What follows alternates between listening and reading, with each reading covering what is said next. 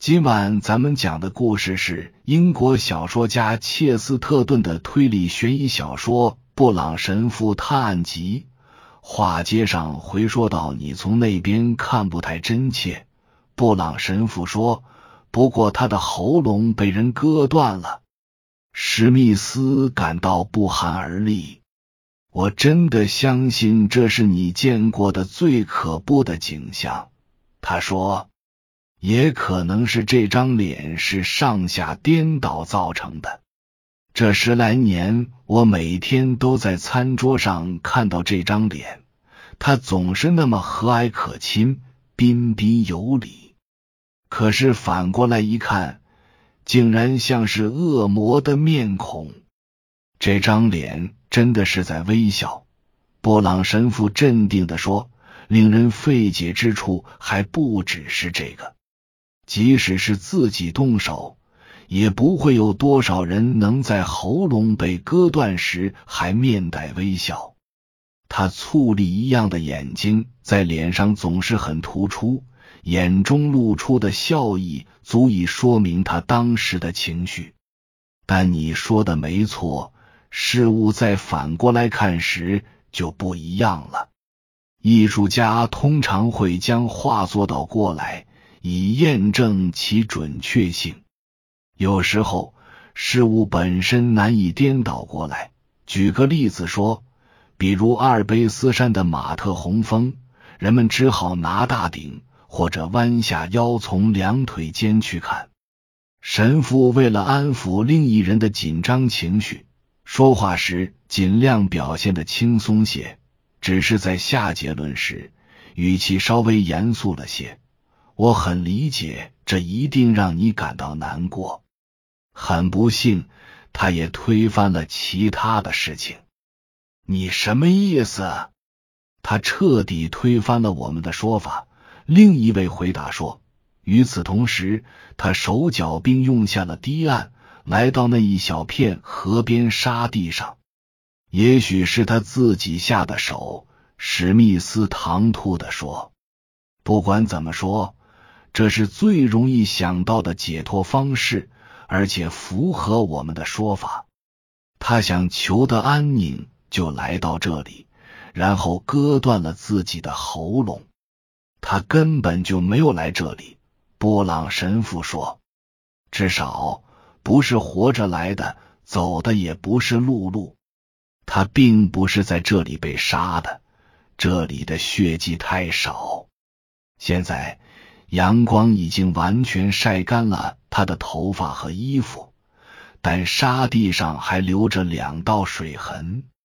来自大海的潮水正好在这附近形成了漩涡，把尸体冲到了小河滩上。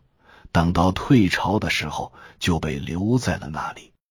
但是尸体一定是先沿河顺流而下的，大概就是从小村子那边飘下来的。因为河水正好从那排小房子和店铺后面流过，可怜的沃德雷不知怎地死在了小村里。不管怎么说，我不认为他是自杀。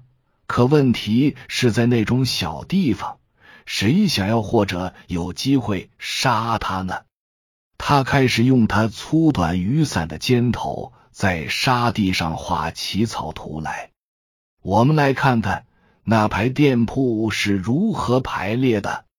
第一间是肉铺，当然了，手拿一把大剔骨刀的屠夫做这事最方便。可是你看见沃德雷从肉铺出来了，他不太可能在店铺门口等着屠夫对他说：“早上好，请允许我割断你的喉咙。”谢谢。再来点什么？在我看来，阿瑟绝世不是那种人，他不会乐呵呵的站在那里听凭这种事发生。他身强力壮，又精力充沛，脾气也很火爆。除了屠夫，还有谁对付得了他呢？下一间店是个老太太经营的，接下来是烟草店。店主倒是个男的，不过我听说他个子不大，胆子也小。然后是两位未婚女子开的裁缝铺，再就是小吃店。不过店主人恰好去了医院，留下来看店的是他老婆。那边还有两三个小伙子，负责打下手和跑腿，但他们都有事出去了。小吃店那里就是结尾了，在远处就只剩下那间旅店了，其间还站个警察。他用雨伞的金属头在地上一戳，代表那个警察，而他本人依然心神不宁的盯着河的上游。